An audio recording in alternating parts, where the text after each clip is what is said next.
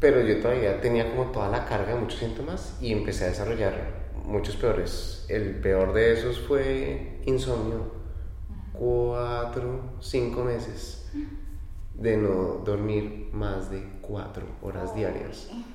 O sea, se despiertan en la mitad de la noche y es horrible. Entonces yo digo, esto no es normal. Eh. Y también cuando me sentaba, o sea, yo llegaba, yo llegaba a la oficina y yo escuchaba pasos en el pasillo y se me, se me cerraba la garganta porque yo pensaba que mi jefe iba a pasar ahí a preguntarme que cómo iba, que qué cómo iba el paper y yo seguía trabada, bloqueada en, en lo mismo de hace un tiempo. Salud mental, salud.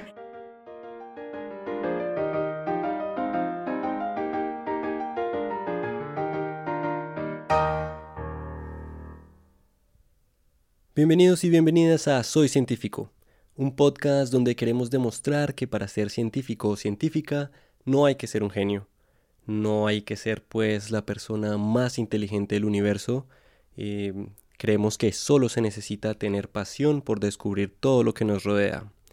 Pero, pero, y este es el primer y espero el último pero que hacemos en este programa, hoy tenemos un episodio bien distinto a lo que venimos haciendo Hoy vamos a hablar de un tema que le roba la pasión a todos los científicos en todo el mundo, en especial todos aquellos que están realizando un posgrado en la academia. Así que hoy vamos a hablarles de un tema que está muy estigmatizado, que como escucharán más adelante es una guerra interna que va creciendo y va consumiendo toda la pasión que tenemos por dentro hasta que finalmente se acaba, hasta que terminamos con niveles altos de ansiedad e incluso de depresión y en el peor de los casos hasta con tendencias suicidas. Y voy a ser completamente franco con ustedes, no quiero asustarlos ni desmotivarlos a que hagan una maestría o un doctorado si están en el mundo de las ciencias, pero es hora de que hablemos de esto. Es hora de que lo tengan en cuenta antes de meterse en este agujero negro y hoy hablaremos sobre qué hacer en estos casos, a quién acudir, cómo darse cuenta cuáles son los síntomas. De todo esto hablaremos hoy, porque en este episodio Soy Científico vamos a hablar de salud mental en la academia. Y para darles una breve pero muy breve introducción, porque el episodio de hoy pinta bien largo, lo que se escucha siempre en los pasillos de la academia es que para hacer un doctorado pues hay que sufrirlo. Y de hecho, estudios en el Reino Unido muestran que dos de cada cinco estudiantes doctorales de verdad creen esto. E incluso llegan a creer que si no tienen niveles de ansiedad es un indicio de que no están haciendo bien su trabajo. Y al parecer, el problema empieza con el paquete que vende la academia, es decir, los estudiantes se encuentran de entrada bajo mucha presión para asegurar financiación, tener una buena relación con su asesor, quien es a la vez su juez y verdugo, la presión per se de trabajar en un tema en el que posiblemente no hayan expertos, ya que uno es la persona que está profundizando en el tema y es quien se convertirá en el experto en esa área. Eh, también sentir vívidamente el síndrome del impostor, que para aquellos o aquellas que no sepan qué es, es la sensación de no estar nunca a la altura, de no ser lo suficientemente buenos, competentes o capaces, de no merecer ese lugar donde estamos, de sentirnos eso, impostores, un, fraude. También en este paquete doctoral podemos incluir el aislamiento que genera sumergirse en el trabajo, perder el interés en la vida u otras actividades que solían dar alegría, y también el poco acceso a obtener ayuda en su debido tiempo. Básicamente nos venden la idea de que si quieres hacer un doctorado, esto es con lo que tendrás que enfrentarte. Es parte de simplemente cómo está estructurado el sistema. Y estudios en todo el mundo han llegado a la misma conclusión. Este cóctel Molotov hace que los estudiantes doctorales y de maestría tengan niveles más altos de ansiedad y estrés de los que se pueden ver, por ejemplo, en la industria o en el mundo laboral fuera de la academia. Y para darles una idea de estas cifras, a partir de datos de 16 estudios sobre más de 20.000 estudiantes doctorales de Europa, Asia, Australia, Estados Unidos, entre otros países, se encontró que el 86% de los estudiantes doctorales en Reino Unido han sufrido niveles de ansiedad durante sus proyectos. La mitad de los encuestados en instituciones de todo el mundo han pensado seriamente en renunciar y uno de cada tres estudiantes desarrolla niveles altos de ansiedad y de depresión, siendo las mujeres las más propensas a experimentar estos síntomas debido a que, sobre todo en el área de las ciencias y la ingeniería, se encuentran bajo mucho más presión que sus colegas. Y finalmente, por duro que esto pueda sonar, entre 7.500 a 8.000 de los estudiantes que participaron en las encuestas estaban en la categoría de riesgo de suicidio. Por eso hoy en Soy Científico quisimos abrir el espacio y hablarles de este tema lo más abiertamente posible. Me encuentro en Austria, en la bella ciudad de Viena, junto a dos investigadores colombianos que se ofrecieron a compartir sus experiencias y lecciones de un proceso que de antemano les digo no ha terminado, porque esto es una lucha interna que no para.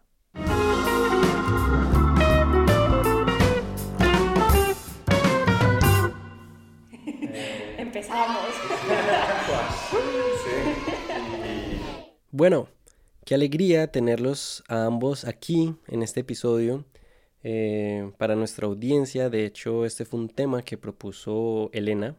Entonces, no sé si tú quieras empezar contándonos de una manera muy breve quién eres. Bueno, yo soy Elena, soy estudiante de doctorado de la Universidad de Viena. Llegué aquí hace como unos tres años y mi doctorado es en genómica es decir, yo estudio los genomas, el ADN, la información genética de los cefalópodos, que son pulpos, calamares, sepias, este grupo de animales.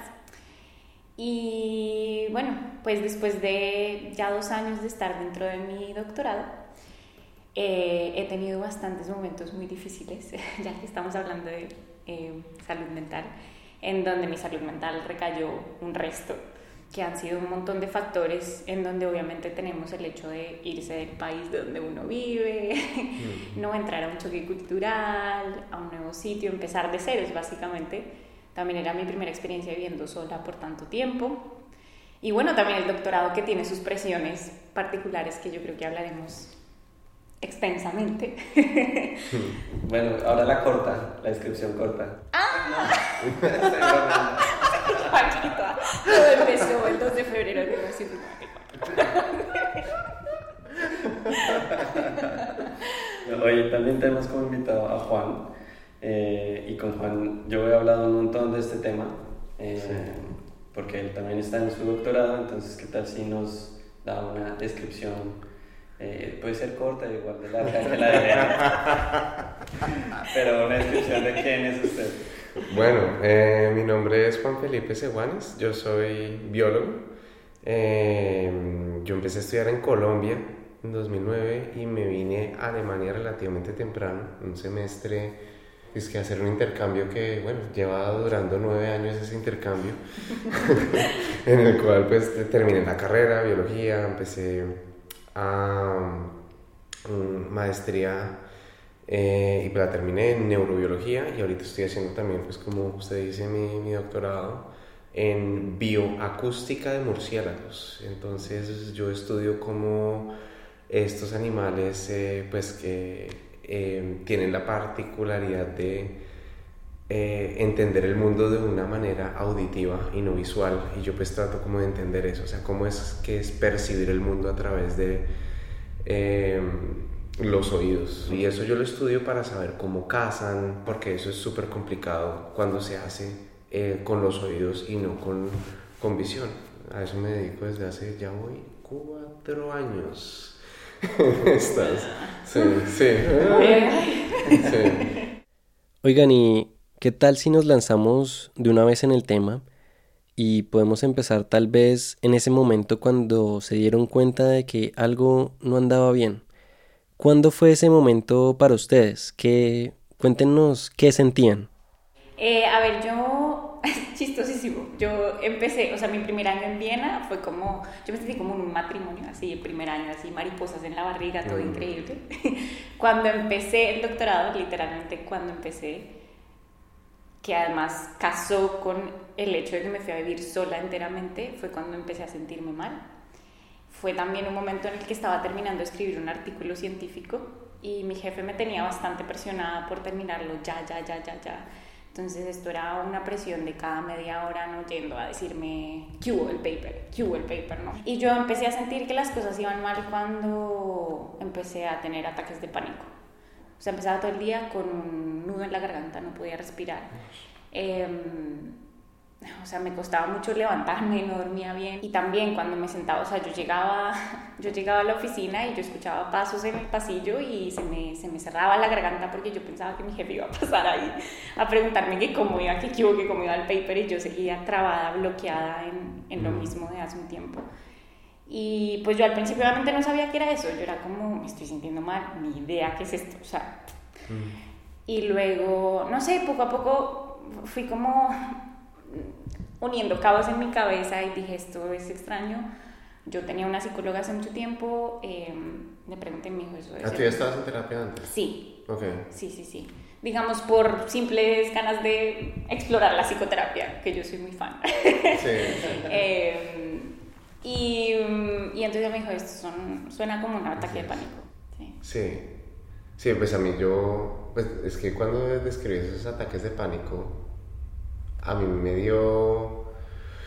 o sea, yo no tenía una presión de un paper, pero eh, en mi laboratorio siempre les gusta que trabajar como al máximo nivel, entonces solo se publica en Science, ¿no?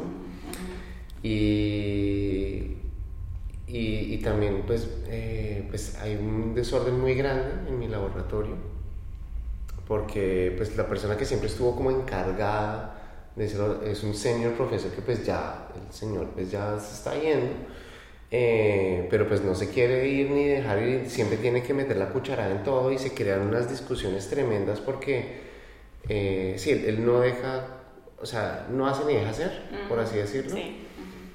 Y la, la, que es mi directora, eh, ellos dos han publicado toda la vida juntos. O sea, tienen un matrimonio académico de 30 años por ahí. Entonces, serio. Y yo soy el primer intento de que ella haga algo sola. O sea, ella me está dirigiendo a mí y, no, y sin el constante, eh, ¿cómo se dice?, control de este personaje. Y lo que pasa es que entonces el tipo entró a odiarme de, sí, de entrada. Y pues es una persona muy importante dentro del mundo de los murciélagos, muy importante. ¿Cierto? Es uno de estos grandes peces, por así decirlo. Tiene hijos académicos eh, regados por todo el mundo que ya han abierto laboratorios independientes. Es una persona que, pues sí, le ha aportado mucho al campo. Y esta persona, pues sí, yo, yo me siento como, como el hijo bastardo de la relación, ¿no? Entonces, eh, eh, a mí este tipo me genera y me ha generado muchísimo estrés. No soy el único en el laboratorio, de hecho. pero a mí lo de los... Lo del pánico, lo, de esa cosa, sí venía ese tipo. Yo creo que me... O sea, yo creo que me, hace un poco esto eco bastante lo que estás diciendo. Yo tampoco tenía ni idea esto de ataques de pánico. A mí se me eh, a ver, bueno, 2020 fue un año difícil, ¿no? Sí, bueno. definitivamente. 2020 fue un año bien jodido y, y yo empecé terapia justo antes de que empezara la pandemia. Eh, también eh, tuve cosas personales, se acabó una relación en la que estaba hace varios años, eso me dio muy duro y no saber si quería acabar doctorado, yo no quería acabar doctorado, etcétera, etcétera. Se juntó todo esto y empecé terapia justo en ese momento. Pero yo todavía tenía como toda la carga de muchos síntomas y empecé a desarrollar muchos peores. El peor de esos fue insomnio. Cuatro, cinco meses de no dormir más de cuatro horas diarias. O sea, se despiertan en la mitad de la noche y es horrible. Entonces yo digo, esto no es normal, eh, entonces pues empezar, empecé a leer, bueno, yo soy neurobiólogo, entonces yo empecé a leer, bueno, por, por qué dormimos, cómo dormimos, qué, qué, cosas saludables hay para dormir, me tocó dejar el café completamente, yo amo el café, eh, la cervecita también, sí, eso así sea poco alcohol, eso no ayuda a tener esta fase de sueño profundo. Eh, y un montón de cosas y rutinas y yo nada y nada y nada. Yo hacía deporte, o sea, para que se hagan, o sea, estamos en este momento en Viena, ¿no? Yo la vez pasada que vine a Viena, yo me vine en bicicleta hasta Viena desde Alemania, es en, en etapas de... Sí, sí, a mí me gusta mucho montar en bici. Me gusta un montón. Y... Mucho gusto. Me encanta, me encanta montar en bici. Pero imagínense uno hacerse una etapa de 120 kilómetros, en plano que pues para la gente del Tour y el Giro eso no es nada, pero pues siempre es algo, ¿no? Es algo y con equipaje.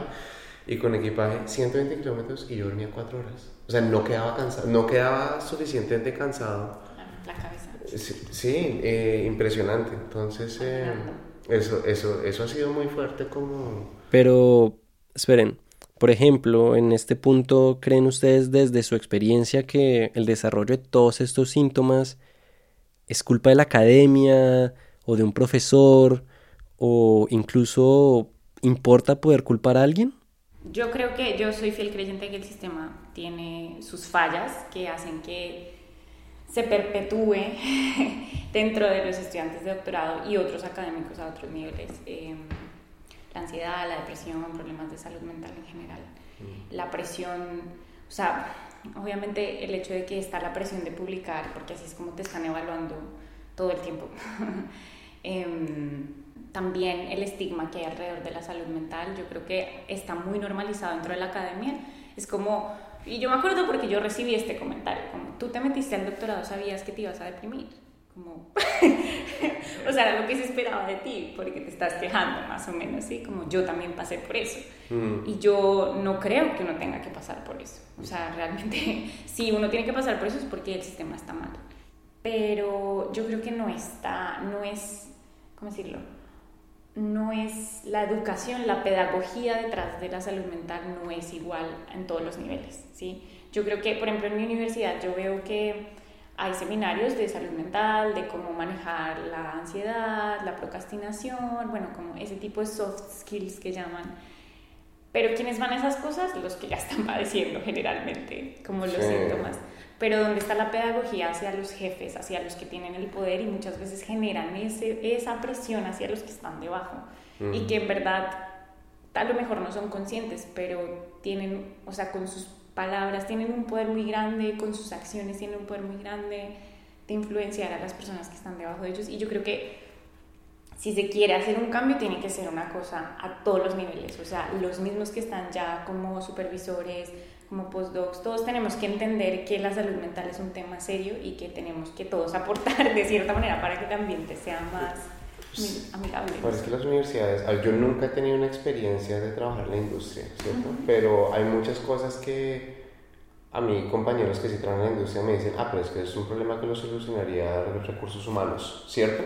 Y entonces eh, eso es algo que no tiene la academia, ¿cierto? Entonces, eh, pero tú tampoco le puedes pedir a un profesor que es el líder mundial en como, que, en qué sé yo, en crustáceos o en murciélagos o lo que sea, a que también sea psicólogo y que sea buen coach y que, ¿sí? Entonces, eh, lo que falta es sí, también como tener una especie como departamento de recursos, o sea, pero que sean activos, no, no de que, no, que no esperen que estas personas que aparte son hiper ocupadas saquen el tiempo para ir a estos, a estos seminarios. Yo creo que hay, hay falta que las universidades usen más estas... Eh, yo, no sé cómo llamarlas, como, como, herramientas, pero sí, yo siento que el recurso humano no se cuida. en, o sea, yo la verdad me quiero ir de la academia. Yo me quiero ir de la academia, yo estoy buscando opciones fuera de la academia. Y me duele en el fondo porque yo entré a estudiar biología con un amor infinito por las cosas. Yo siento que pues la investigación que he hecho, pues no sé, yo me he esforzado por hacerla bien, etcétera, etcétera. Siento que le podría dar al, al campo y a las un, un buen trabajo. No, estoy diciendo que lo mejor, pero hombre, que que, que, que, se ha esforzado por entender las cosas y yo no sé, se pierde, o sea, ¿quiénes entonces continúan en esa línea? Gente que, que ni se cuida, gente que, sí, de ninguna, mm, no tiene ninguna eh, ganas de socializar o, o, familia o cuidarse o lo que sea, entonces pues no sé, eh, no, no me parece sano para, para, nada. Digamos que alimenta el mismo problema. Exacto, alimenta, el, mismo, el, mismo, problema. Sí. Y entonces, ¿cuándo se sintieron ustedes cerca de ese punto de quiebre? ¿Cuándo dijeron, no puedo más con esto? A ver, yo acumulativamente llegué a un punto en el que dije, yo no puedo solo con psicoterapia y acudí a antidepresivos, a medicamentos y dije, bueno, si yo no puedo solo con terapia, a lo mejor de verdad necesito, no como un medicamento que me ayude a estabilizarme emocionalmente, eh, psicológicamente. Y yo pensé que esa iba a ser como un poquito la solución. y no, pero me ayudó mucho. pero me ayudó mucho en realidad a estabilizarme lo suficiente para reflexionar sin ser impulsiva de decir, esto no está bien para mí. Sí, o sea, yo siempre como que dejaba el doctorado como, no, yo tengo que seguir, yo tengo que seguir, yo tengo que seguir. Y cuando ya me sentí como más segura a mí misma, dije, no, esto no puede ser así. El punto de inflexión, la verdad, fue hace poco que fui a Colombia. Volví como a mi cuarto a ver todas las cosas que yo escribía en mis cuadernos de biología, todas las cosas que yo hacía antes y que yo dije como, pucha, yo disfrutaba la vida. O sea, mm. así, yo, yo quería hacer cosas con mi vida, yo amaba ser bióloga, me, mm. me, encantaba hacer otras cosas, yo tenía un gusto por vivir y lo perdí literalmente, o sea, yo sé que suena horrible, pero es cierto, lo perdí mucho durante el doctorado, en general, vivir, y eso es lo que es tan peligroso de la salud mental y de la depresión. Mm. Que te enfrascas en que nada, nada, nada te puede hacer feliz, nada ni siquiera las personas que están a tu alrededor, te sientes un lastre para todo el mundo, que no eres suficiente en la academia, no eres suficiente para tus amigos, para tu pareja, para lo que sea. Mm. y como que volver a eso fue como, tacho, o sea, yo sí puedo, yo sí soy alguien que disfruta la vida y esto no lo está haciendo, lo dejo a un lado y recapacito. Vuelvo atrás y digo como, bueno, ¿qué es eso que me gustaba antes? Volvamos un poquito a eso. Mm. Y la verdad, a mí sinceramente, volver a Colombia eh, fue como volver también, ¿no? Pues a la tierrita, a las mm. cosas que uno lo llena en el corazón y a conectar con gente. Y dije como, eso también es algo que me llena mucho y, y el encontrar eso fue como el punto de quiebre que yo dije, voy a parar el doctorado porque me está haciendo mucho daño y no me está permitiendo avanzar. Para mí el punto de quiebre fue el tema del sueño. Sí, o sea, eh, llegó un momento, o sea, yo siempre he sacrificado todo por entonces el doctorado, entonces si había, pues es que empieza con pendejadas, ¿no? Está uno en el laboratorio, está uno haciendo un análisis y pues le está funcionando la cosa, le está rindiendo y uno sabe que pues hay los amigos con, con los que uno se va a encontrar o tenía un plan 7 de la noche, como cualquier otra persona, pues puedo ir o no pero entonces, no, esto está funcionando en esto, voy a seguir, voy a seguir, voy a seguir. Entonces sale uno al laboratorio, 8, 8 y media, ya no hay nada abierto, ningún supermercado, entonces, ¿qué me como? Perdón. Cualquier cosa. Cualquier cosa. Em, sí, eh, me como, qué sé yo, cualquier cosa y ahí empieza, ¿no? Entonces, ah, no me voy con esta gente y empiezan a tener como deudas sociales. Ay, no me voy con, no me voy con este. Ay, le, le cancelé a esta otra persona. Y entonces así se empieza a acumular. Y entonces ahí es cuando uno se empieza a sentir, o sea, como me llamo yo a veces a mí mismo el peor ser humano. yo estaba Manuel se lo he dicho, oiga, qué pena, yo volví a quedar mal y, y, y, entonces esto solamente como que hace que entre como en un círculo vicioso la cosa. Porque no soy bueno suficiente, porque llevo trabajando tantas horas pero no me da este análisis, entonces tengo que trabajar más horas para lograr ese análisis. Y, y, pero entonces dejo de ser buen amigo, dejo de ser buena pareja o dejo de ser buen, algunos, hay muchos que son padres, dejo de ser buen papá, etcétera, etcétera, y, y así círculo vicioso y como que se destruye uno eh, lentamente. Pero uff, es un equilibrio muy complicado de encontrar. Sí, total. Y hablando de equilibrio, hablabas de poder buscar ayuda y poder volver como un equilibrio. Entonces me gustaría preguntarles, ¿qué han hecho ustedes para sobrepasar esa ansiedad de insomnio? ¿Cómo fue pedir ayuda para ustedes? A ver, para mí la terapia number one, fan. Igual, igual. Hashtag. Sí, o sea, lo mejor del mundo. Em, lo que dice aquí mi compañero, Juan. Juan Felipe Juan Sebastián. corta, corta.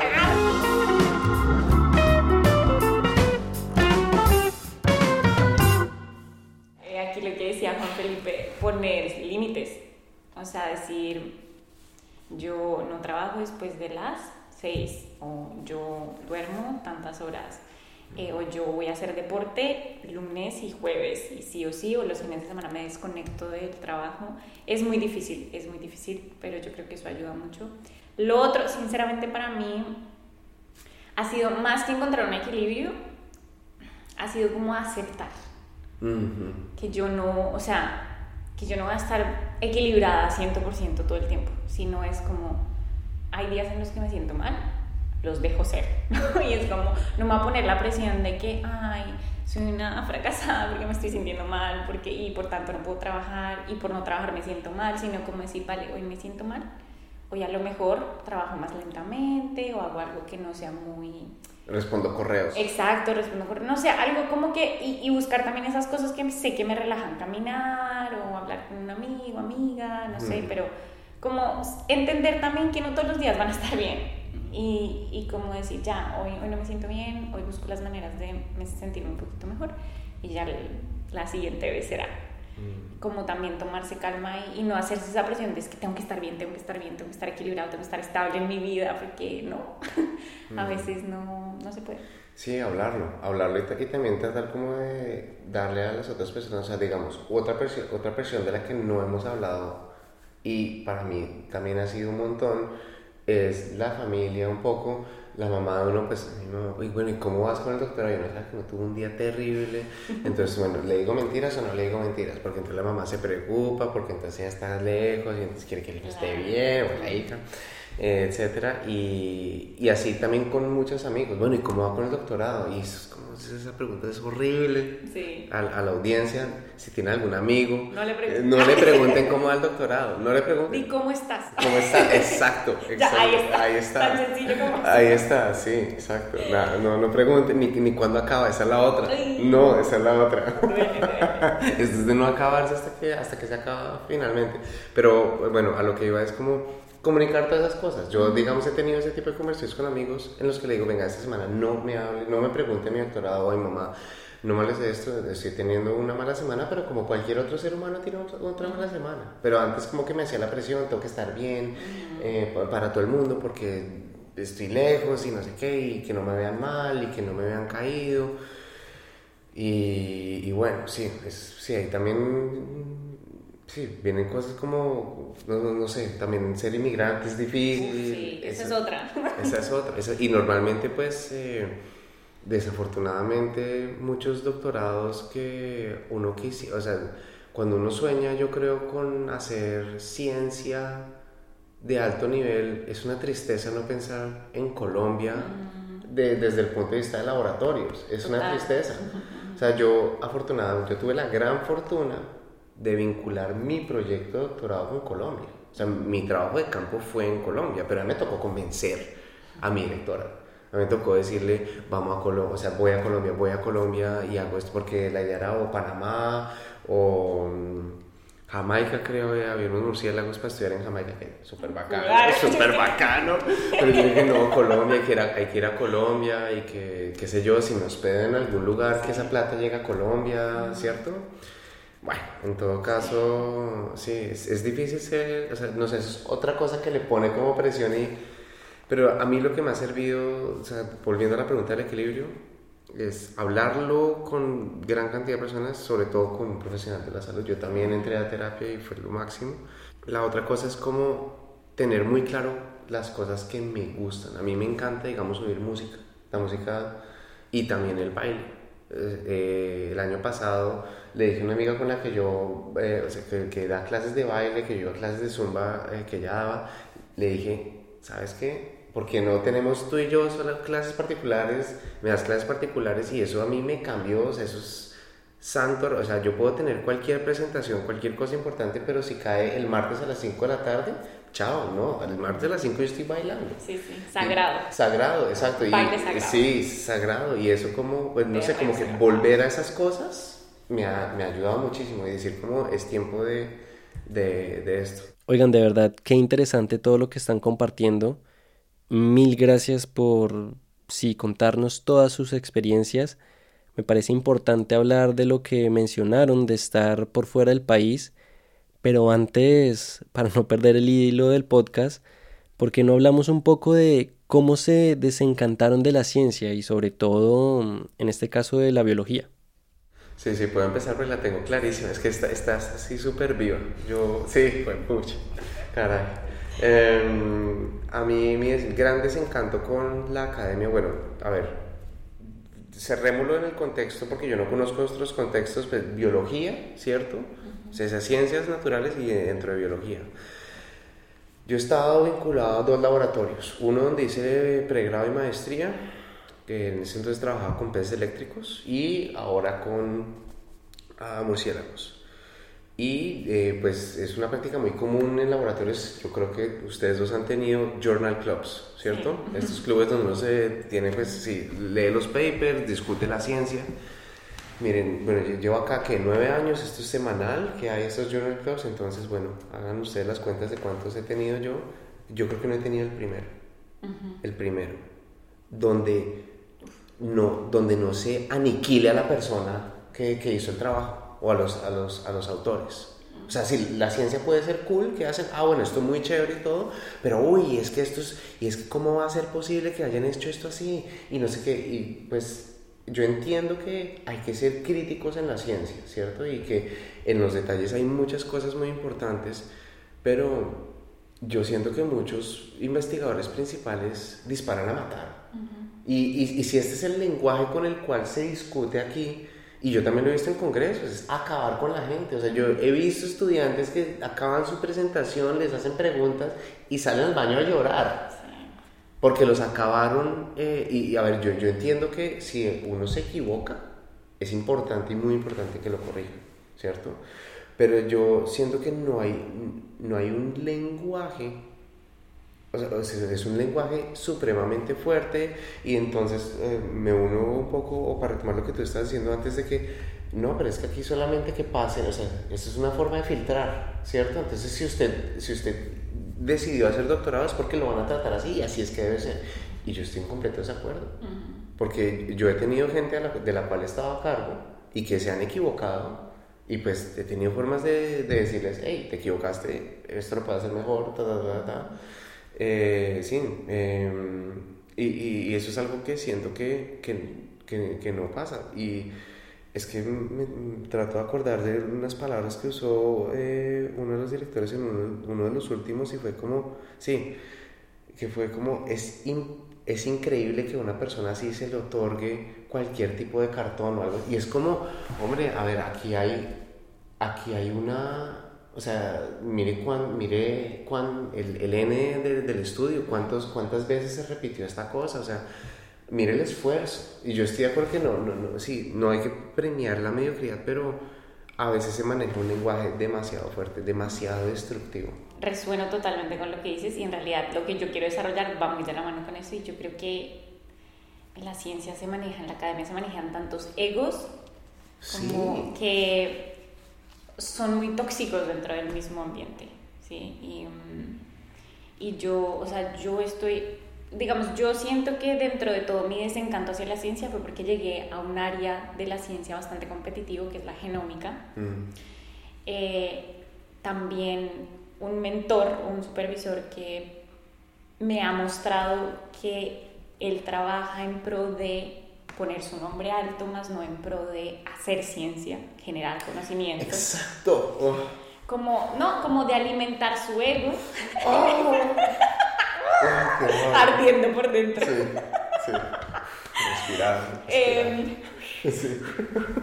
Em,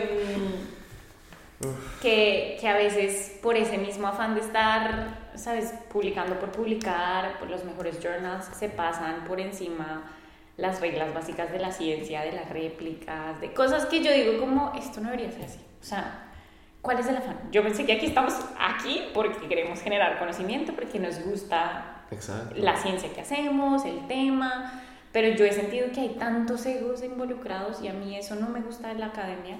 Totalmente de acuerdo con lo que tú dices, la gente es como a matarse. A mí también me, me llegaron revisiones a un artículo y mi jefe lo primero que fue fue esta gente no sabe nada, son unos brutos. En vez de tomarse las críticas que nos hacían como algo constructivo, que yo dije, como, en verdad no eran tan graves, y yo, pues bueno, lo arreglamos, ellos son los que saben también, ¿no?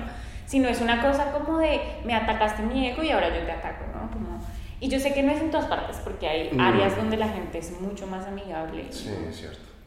Pero yo sí siento que, que es como una tendencia y eso no me gusta. Pero es que se manejan extremos, siempre es, y a ver, yo no sé si acá, bueno, como el, en la ciencia hablamos en, en inglés, pues yo no sé cómo es en tu laboratorio, Sí, también. Ujú. Eh, y pues mundialmente, pues si el, el inglés es el idioma en el que se publica, etcétera, etcétera, y la absoluta minoría, bueno, absoluta minoría, pero muy pocos de verdad lo hablan, eh, o sea, en, en nativo.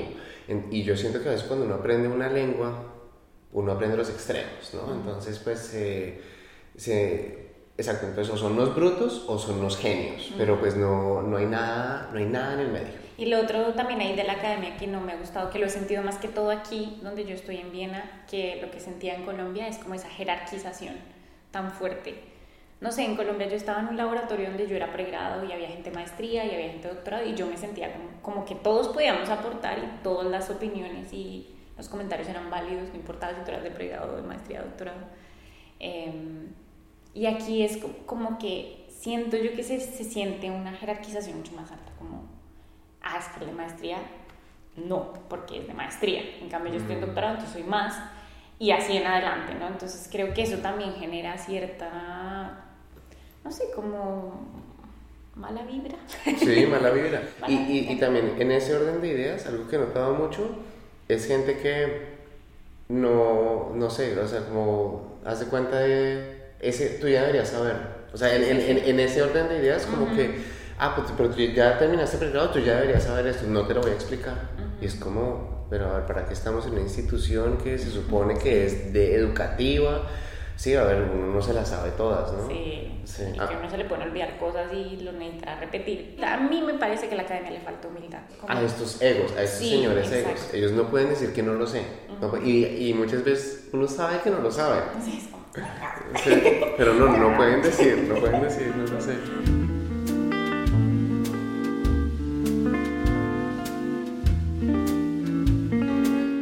El podcast del día de hoy es traído a ustedes como siempre por Idea Wild.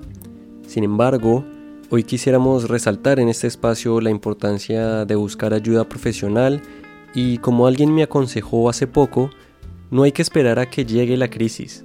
Ir a terapia puede ser como ir al gimnasio para cuidar nuestro cuerpo. Hay que de verdad mantener en buen estado nuestra salud mental. Así que, aunque las ayudas que vamos a mencionar no están patrocinando este podcast, las pusimos a prueba y de verdad funcionan, o al menos a mí me han ayudado a no caer. La primera ayuda que les recomiendo es usar BetterHelp. Esta es una plataforma donde empiezan haciendo un cuestionario donde les harán varias preguntas sobre los temas que les están molestando. Con eso ellos podrán asignarles a un terapeuta que sepa tratar dichos temas y les permita hablar a ustedes de la manera más relajada posible. Esto lo pueden hacer a través de mensajes o llamadas o incluso video. La otra opción que es inicialmente gratuita es Wysa, W-Y-S-A, o espero que así se pronuncie. Esta es una aplicación que expertos han desarrollado para que las personas tengan un modo de desahogarse con varios ejercicios y también cuenta con la opción de pedir una consulta con un terapeuta. Pueden descargarla gratuitamente desde sus teléfonos celulares y aquí les dejamos los links en la descripción del episodio para que los puedan encontrar más fácilmente. Seguimos con el episodio.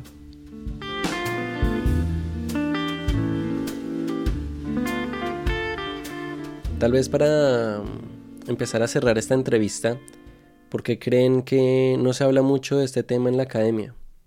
Pues ahorita, En su opinión. a ver, se, se- se- a mí me parece que sí, cada vez se está hablando. Por eso, ¿has leído algún paper o...? Pues de hecho, ahí eh, sí se está haciendo mucha ciencia al respecto. Mm, sí, sí. Eh, y creo que hay una cifra alarmante como estudiantes de doctorado en Estados Unidos, el 60% están... Es como 8 de cada 10, una vez. Es una cosa, absurda. ridícula. o- Si 8 de cada 10 sufren de depresiones eh, eh, eh, medias a severas, una cosa así, o ansiedad, en alemán eh, no tienen la palabra ansiedad. Eso me parece increíble. Sí, no existe la palabra ansiedad en alemán, entonces yo no le he podido decir a mi directora que estoy ansioso.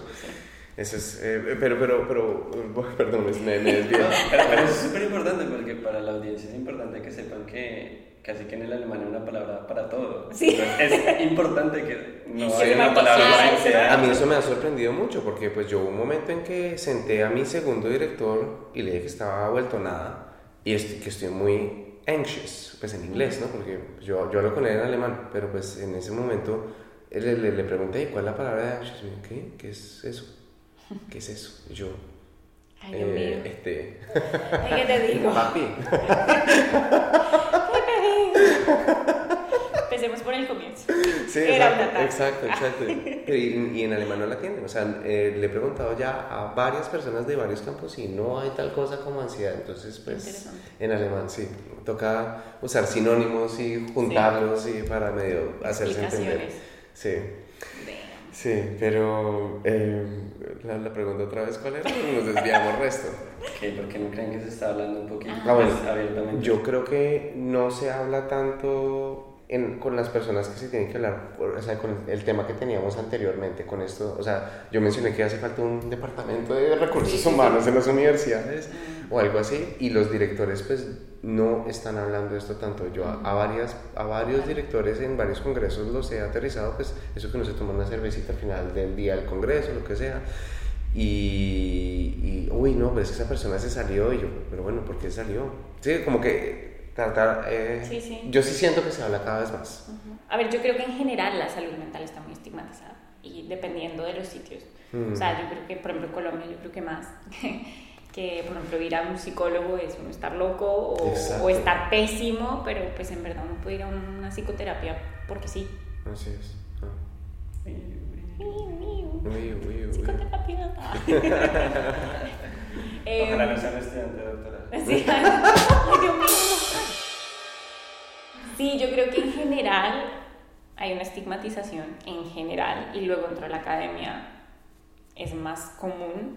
No sé, eso yo creo que va de la mano con todo lo que hemos hablado de, de que es como que si uno no es fuerte, o sea, como que esto es lo que se esperaba de uno, que si uno no es fuerte, entonces uno no está hecho para la academia, que uno tiene que crecer callito, y pues que sí, que uno en la vida crece callo, es cierto, pero uno de verdad tiene que deprimirse. O sea, llegar a un punto en el que uno considere cosas tan horribles como, o sea, lo voy a decir, perdón, al suicidio. Literal. Sí. O sea, Sí. yo creo que eso no tendría, no debería tener cabida Así es. en lo. Y lo que tú dices, falta que se hable más con las personas arriba, con los que también están involucrados, que también haya cierto, a mí me parece que debería haber también cierto sistema de evaluación, que no sea solo una evaluación de papers, ¿sabes? Como a los muchos supervisores al final los evalúan por qué tan productivos son, pero también qué tan buenos son con sus estudiantes, qué tan, o sea, qué tan realmente buenos mentores son, no solo científicos, no solo investigadores, qué tan buenos mentores son. Yo creo que eso haría un pequeño cambio. Sí. Pero, eh, ¿por qué no se habla lo suficiente? Yo creo que apenas estamos aprendiendo a entender que las enfermedades mentales son enfermedades, no son ganas de joder, Yo iba para allá. Yo iba para allá, claro. no son ganas de joder, no son ganas de llamar la atención, no, o sea, si a ti se te parte una pierna Exacto. y te duele, a ti no te van a decir, ay, ya. O sea, deja de quejarte que se te partió la pierna. Estás llamando la atención. No, a ti te van a llevar al hospital, te van a decir, tómate esto, haz esto, terapia, fisioterapia. Cambio con la depresión y las enfermedades mentales es como, como ay, ya. Pero no, ah, solo, sí. Sí, y, y que tiene muchas, o sea, tiene componentes genéticos, tiene componentes bioquímicos dentro de tu cerebro, tiene componentes ambientales, o sea, son tantas cosas y que finalmente son eso, son una enfermedad. O sea, volver la salud mental al mismo nivel de la salud física. Sí. Una persona que está... Es, es, es que es exactamente lo que yo quería decir, que a ver dónde metía la cucharada, pero... ¿Dónde? O sea, una persona que no está bien de salud eh, física no puede ir a trabajar. Y lo mismo es una persona que está eh, eh, eh, mal de salud mental.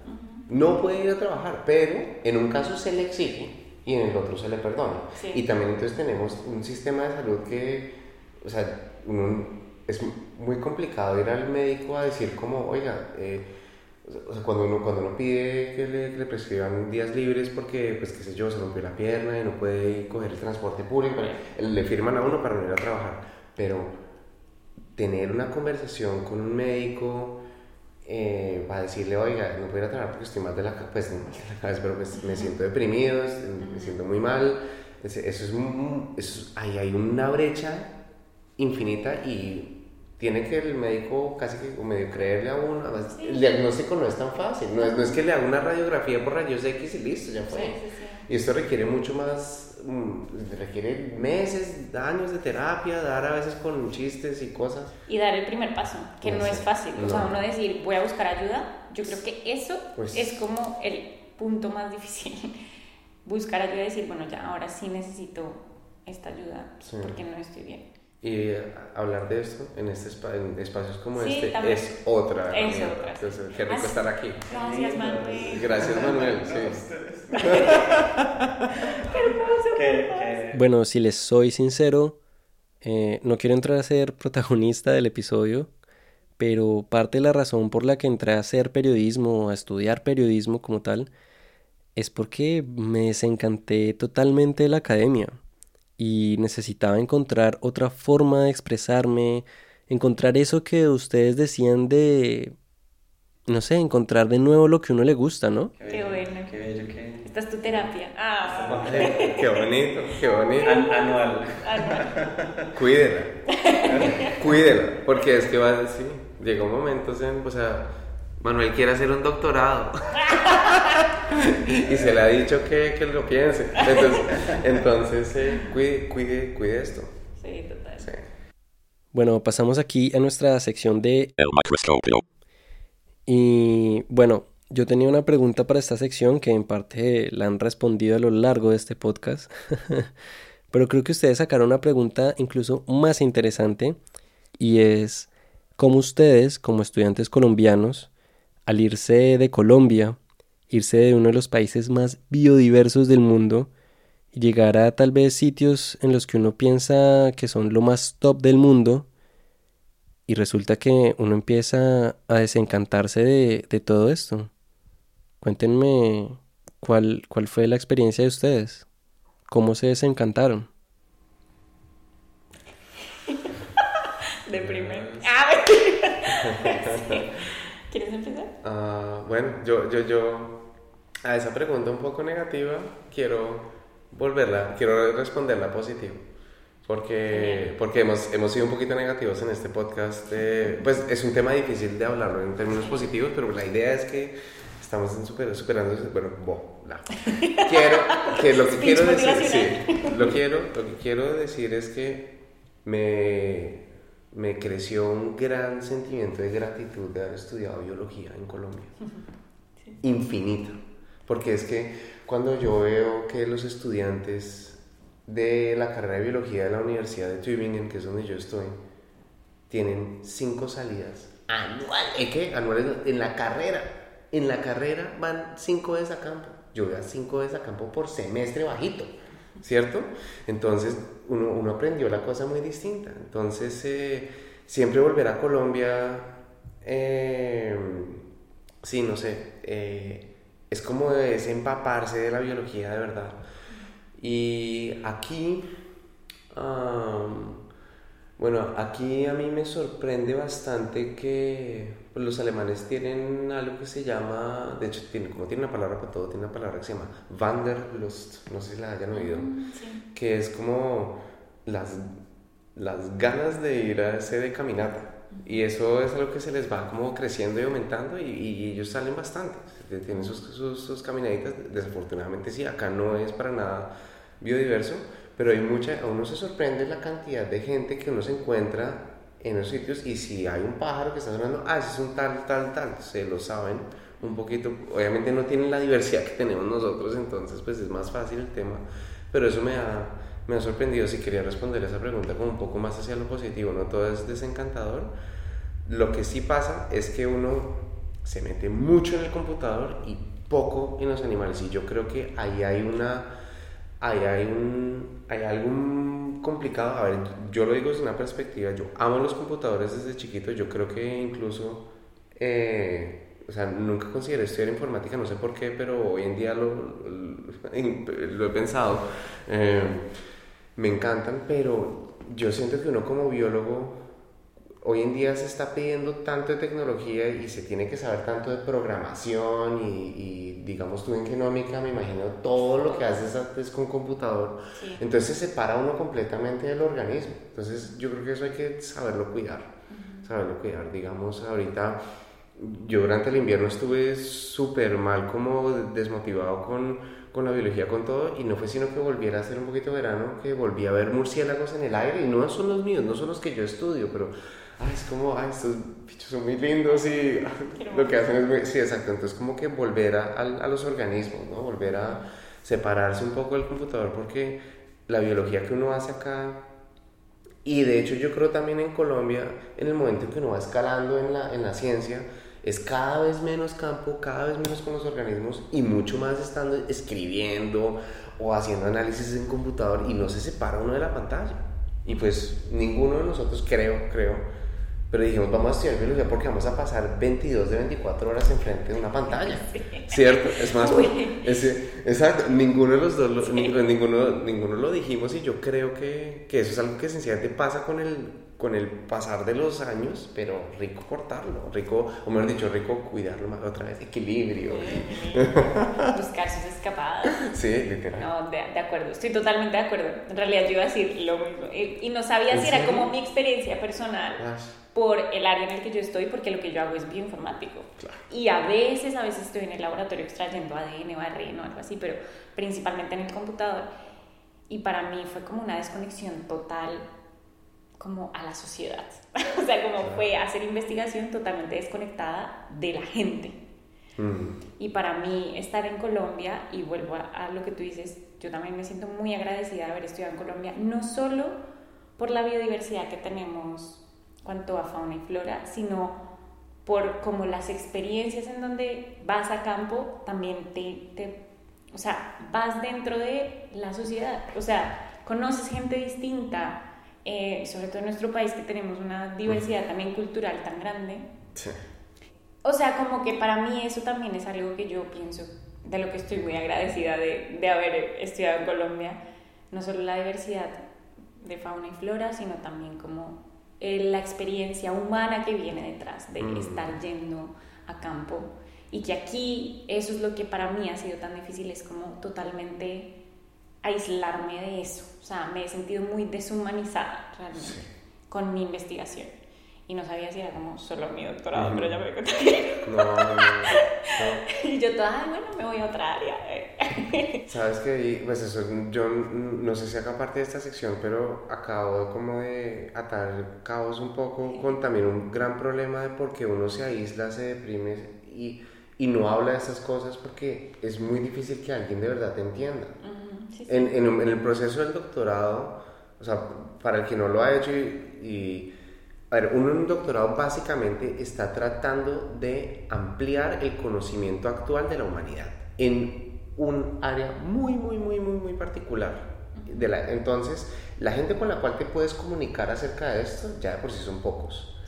Entonces, todas estas frustraciones que uno tiene el día a día, como que, a cualquier persona podría tener una oficina como, ah, es que no me abrió hoy Microsoft Word, por poner un ejemplo. Entonces, ¿cuántas personas trabajan con Microsoft Word? Bueno, entonces lo puede uno hablar en el cafecito que se toma por la tarde, pero tu problema debió ser que entonces no te corrió un gel o qué sé yo, y ¿quién entiende eso? ¿sí?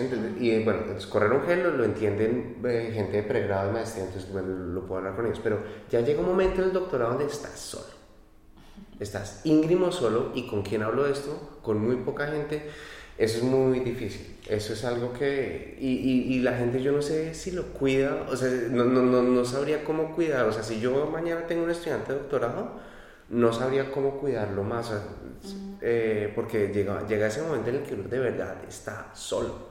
Yo creo que es la importancia de, de generar sus como su red de soporte, su red de soporte. Sí y que yo creo que cuando uno es, cuando uno es migrante, como que le cuesta a uno más, ¿no? Eh, le cuesta a uno más porque el choque cultural, etcétera, etcétera, porque a lo mejor hay gente que vive ya aquí, tiene sus amigos de antes, de la mm. infancia, uno empieza de ceros y, y yo creo que uno como persona que está en un laboratorio donde muchos migrantes, yo creo que se puede trabajar en conjunto para hacer ese Sí.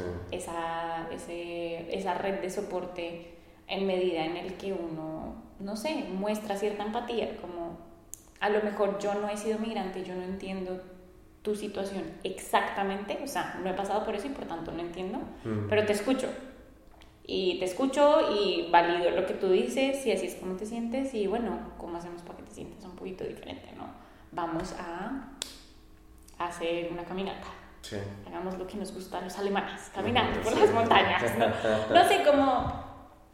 Yo creo que en ese sentido esa inmersión como a la cultura donde uno está ayuda mucho, Mm. pero sí, es cierto que hay un momento en el que uno dice como me cuesta conectar con la gente porque no han pasado por la misma situación que uno, Mm. ¿sí? Y es... Pero si hubiera como más empatía, ay, yo aquí, paz y amor, y empatía en la academia yo creo que también podría, podría ser todo un poco más llevable. Sí. Y para cerrar, eh, pues, wow, qué, qué episodio. Eh, Pero, salud mental, salud. eh, claro que ya es. Claro que es. Eh, pero no, hay, hay algo que no les haya preguntado y ustedes consideran que la audiencia debe saberlo, o sea, que para ustedes es vital decirlo.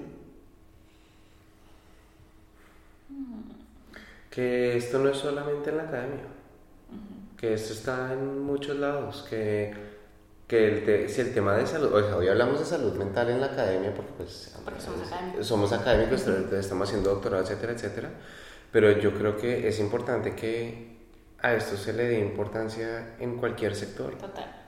Porque así es que se, se normaliza que tenemos que también no solamente cuidarnos físicamente, estamos en una pandemia, estamos entendiendo que hay que cuidarse físicamente y que hay ciertas reglas y no sé qué para cuidarse físicamente, pero que, es, que de verdad atención se le ha prestado durante esta pandemia a la salud mental, a lo que están encerrados, etcétera, etcétera. Y esto no solamente a los académicos, lo, lo- lo que nos ha pasado, sino entonces eso es lo que yo tal vez eh, le diría a, a la audiencia, que, que se cuiden, que, y que si saben de alguien que, que, que pues está pasando por un mal momento, es que no se trata de eh, palmaditas en la espalda, es sencillamente sacar a esa persona a, a, a un café, a Sí. caminar, a, a- a lo que sea, a hablar de otra cosa, a hablar de otra cosa, sí, como que sienta que con ustedes puede hablar de otra cosa. Yo creo que eso, eso ayuda, eso ayuda bastante. No sé. ¿qué Sí, total. Me, me gusta mucho eso, lo que dices. Mi recomendación también a la audiencia es que dejemos de también de juzgar tanto a las personas y a nosotros mismos en el sentido de sinceramente uno tiene como una idea de es que si uno quiere ser un biólogo, un buen biólogo, uno tiene que hacer un doctorado, uno tiene que hacer un postdoc, uno tiene que llegar a ser un profesor y es como no, o sea, la biología nos abre puertas para un millón de cosas, realmente. Lo que pasa es que no nos han enseñado. Y, y que cualquier camino es válido y cualquier camino está bien y no porque una persona no terminó un doctorado es bruta, eh, mientras que otra que se fue a hacer otras cosas que no son necesariamente académicas e investigativas, entonces no pudo con la biología o con la investigación. No, somos finalmente parte de la misma, del misma área de conocimiento y es muy válido entender que cada uno resuena más con cierto tipo de trabajos, como quitarnos un poquito esa, esa visión de que, de que para ser exitoso tienes que volverte un profesor una profesora en una universidad. No, o sea, tú eres exitoso a la medida en la que tú estás feliz con lo que haces. Eso es muy cierto. Y, y, si te, y si diste un paso hacia el doctorado y te diste cuenta que no es, pues no es, ya. O sea, y tú puedes devolver y puedes decir, vale. O sea, como quitarse un poco ese peso encima de que uno tiene que ver las cosas o de ir hacia un camino porque eso es lo que supuestamente es el éxito. Así es. Esa es como la palmadita que yo me doy todos los días. Vamos, Elena. Pero me ha funcionado y yo creo que le puede funcionar a otras personas.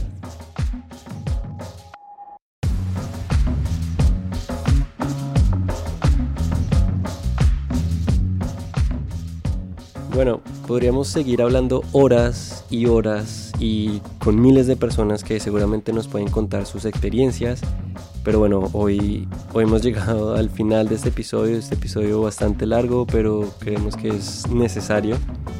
Y bueno, mil gracias a Elena y a Juan por contarnos todo lo que han pasado, todo lo que ustedes han escuchado y a ustedes, a la audiencia. Nos pueden encontrar como Ciencia Sinvergüenza en Facebook o Instagram con el usuario arroba sinvergüenza, sinvergüenza con C. Este podcast es producido por Nicolás Cabrera, físico, y también por Manuel Fonseca, biólogo y periodista. La música del inicio fue compuesta por Daniel Gutiérrez y si les gustó este episodio, por favor compártanlo en sus redes, con sus amigos, con su familia. De verdad, nada nos haría más felices.